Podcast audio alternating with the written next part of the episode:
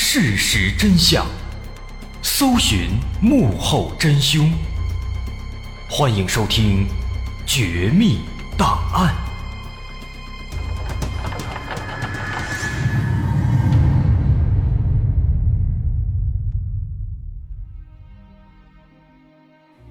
还原事实，探索真相。欢迎来到今天的《绝密档案》，我是大碗。二零一一年一月二十日，在加拿大大多伦多皮尔区，警方接到一通报警电话，有两个中国人在这里失踪了。失踪的是两名中年男性，一个四十四岁，一个五十岁，一个叫韩建国，一个叫费学军。这两人是关系要好的朋友，同时他们也存在委托关系。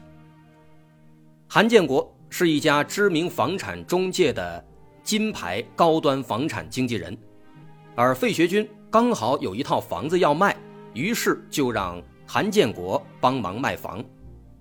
几个月前，有人看中了这套房子，几经讨价还价之后，他们约定在一月十八日，也就是案发两天前，正式签订购房合同。但没想到两人一去不回。来报案的。是韩建国的妻子和费学军的妻子。一天前，费学军的妻子发现费学军一天一夜都没有回家了。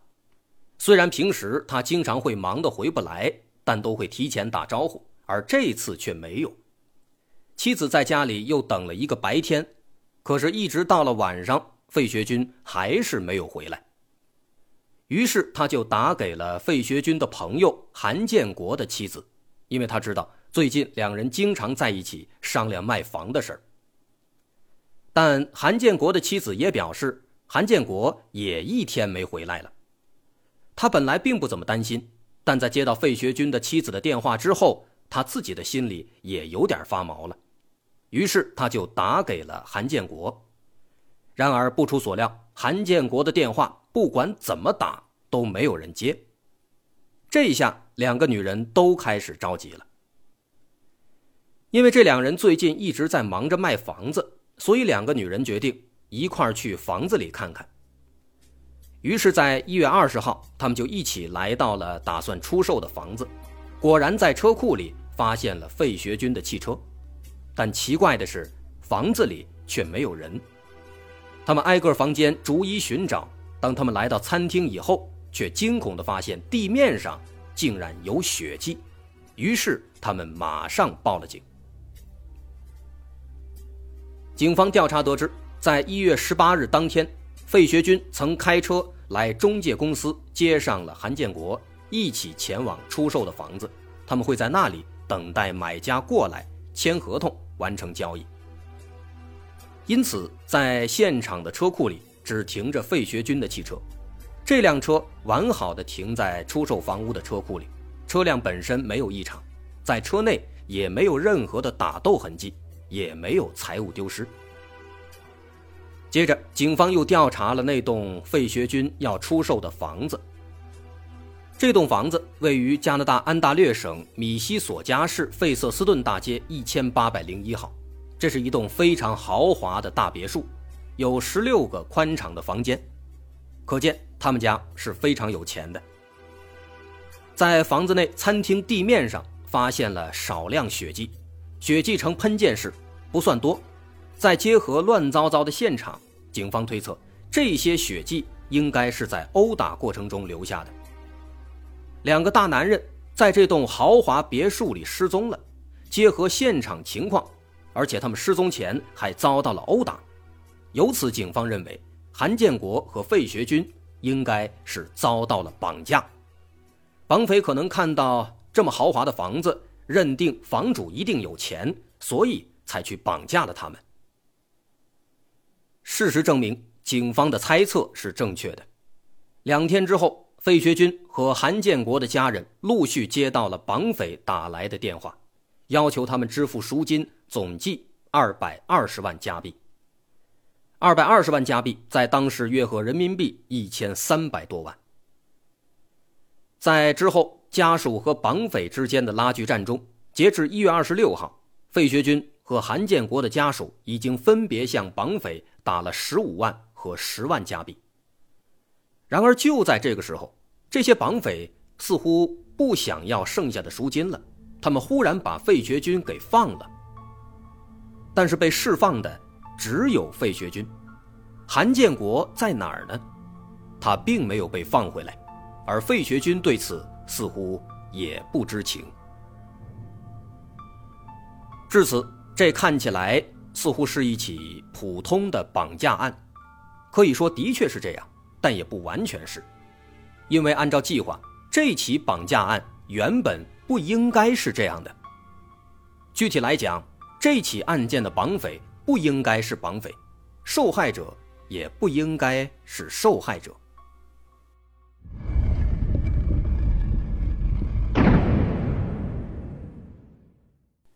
时间回到二零一零年七月，案发半年前。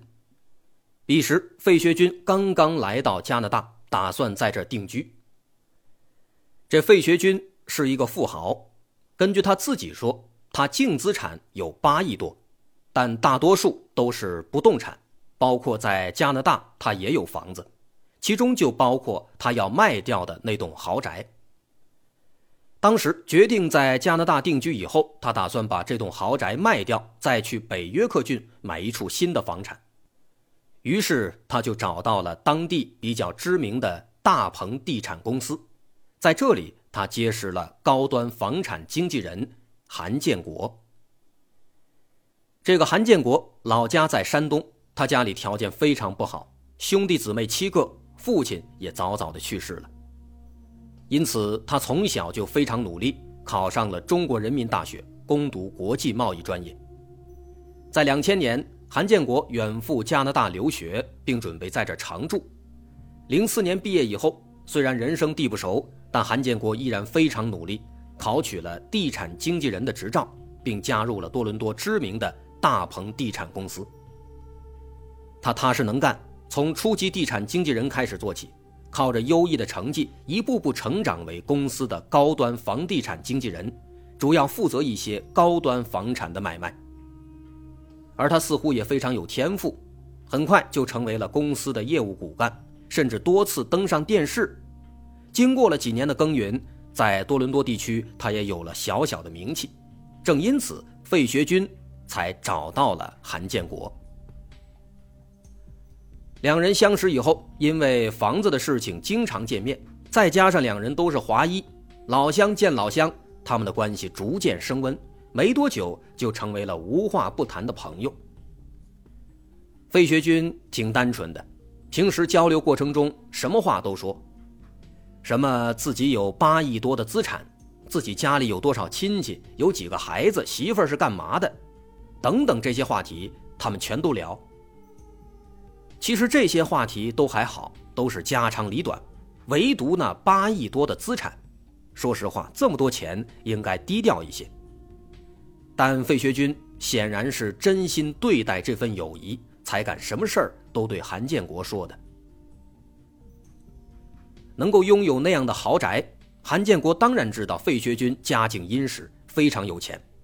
但当他得知费学军竟然有八亿资产的时候，他还是着实震惊了一下。当时他的第一反应是：这个费学军会不会是潜逃在外的贪官呢？虽然这是一个一闪而过的小念头，但随着之后的接触，韩建国越发认为自己之前的猜测是正确的。他得知费学军曾经确实当过官，后来又开始做生意。他心想。肯定是当官贪钱了，才有本钱去做生意的，不然的话，为什么要在海外买房呢？为什么不在国内买呢？随着这个念头一闪而过，而他又愈发膨胀，韩建国对费学军的态度也逐渐有了转变。他回顾自己几十年来的奋斗历程，打拼了这么久，才成为了一个房产经纪人，虽然收入还不错。但自己毕竟底子薄，和费学军相比那是九牛一毛。而且他自己的房子是贷款买的，孩子也即将上学，对钱的需求非常大。想到这儿，再想到那些贪官的罪恶行径，一个邪恶的念头忽然冒了出来。他认为，既然这费学军是贪官，他肯定屁股擦不干净，才来国外购置资产。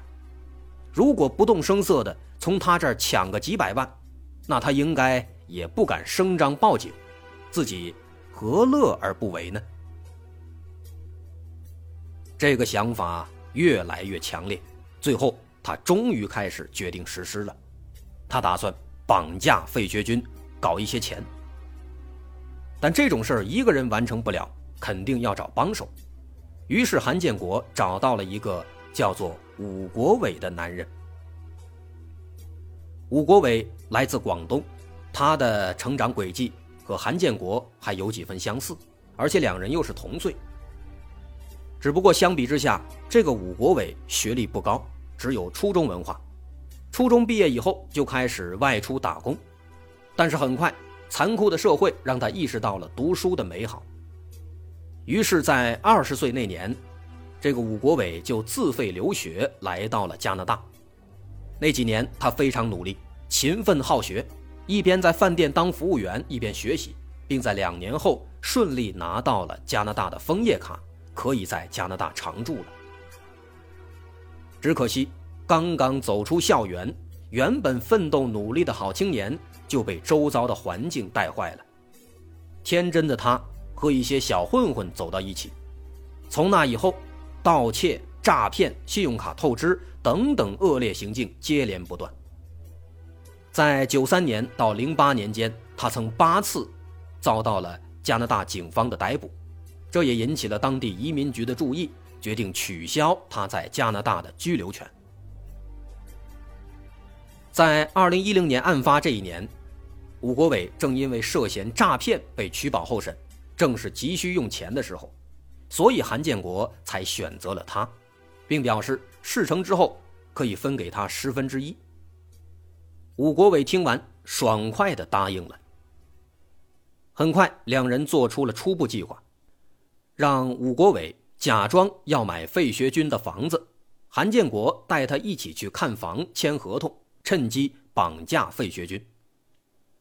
说干就干，武国伟负责去找更多帮手，再去租一间房子用来囚禁费学军，而韩建国负责去和费学军沟通，组织双方见面看房，再找机会实施作案。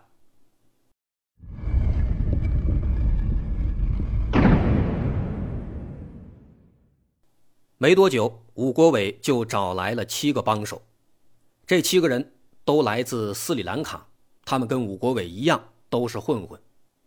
武国伟非常狡猾，他没有说实话，只告诉这七个人说自己是在帮别人要钱，事成之后每人可以得到六千加币的报酬，如此一来就可以防止这些人跟自己分那些钱了。之后，他又在多伦多附近的万锦市。租了一个地下车库，作为之后囚禁费学军的场所。另一边，二零一零年十一月，在一次闲聊时，韩建国和费学军说，在国内啊，有一个当官的想在加拿大买房，找了一个在加拿大的亲戚帮他看房子。这个人叫路易斯陈，这个人呢挺爽快的，合适的话，他说可以直接把房买下来。正好你那儿有套房。不如让他去看一看。费学军一听啊，大家都是中国人，就高兴的答应了。几天之后，在韩建国的引荐下，费学军和路易斯陈见面了。当然，这个路易斯陈就是武国伟假扮的。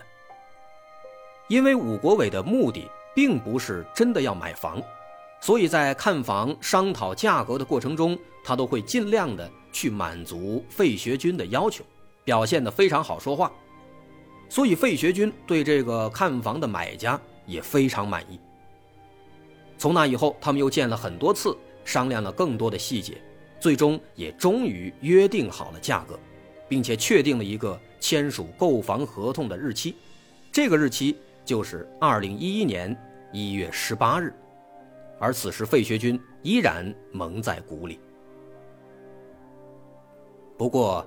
在一月十八日到来之前，韩建国还有一个难题需要解决，因为韩建国和费学军的关系非常密切，接触的也非常多，所以如果费学军遭到绑架了，那么警方第一个怀疑的肯定就是密切接触的韩建国了。那如何才能避免这种情况发生呢？韩建国冥思苦想，终于他想到了一个非常完美的办法。这个办法是这样的：韩建国决定自己不参与这起绑架，而是假扮成一个人质，和费学军一起被绑架。如此一来，他和费学军被绑在一起，他既可以摆脱嫌疑，又可以在被绑架期间以同为受害人的身份取得费学军的信任，劝他快点交出赎金。这简直是一举两得。韩建国越想越高兴，马上把这个计划告诉了武国伟。武国伟听了也连连称赞。之后，时间很快来到了二零一一年一月十八日，韩建国以签订购房合同为由，约费学军和路易斯陈在房子里见面。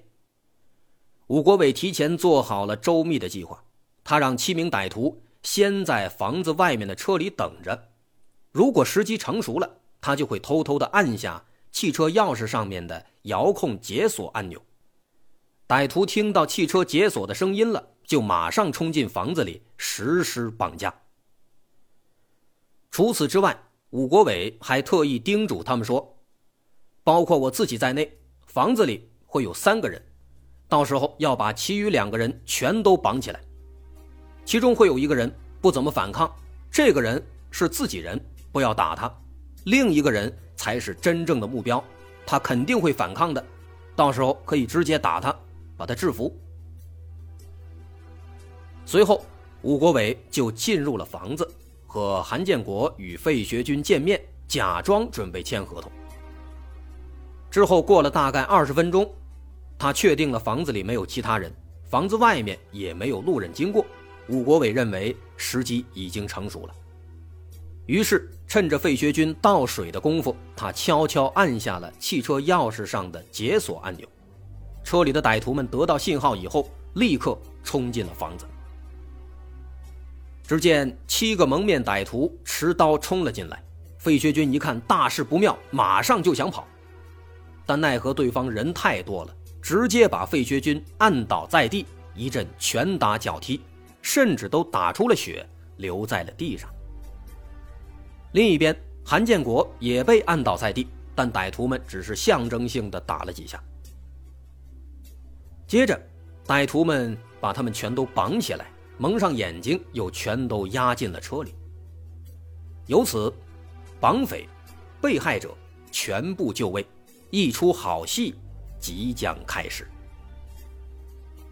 这的确是一出好戏，以至于最终费学军都被放回来了。而原本策划这起绑架的主谋韩建国，竟然离奇失踪了。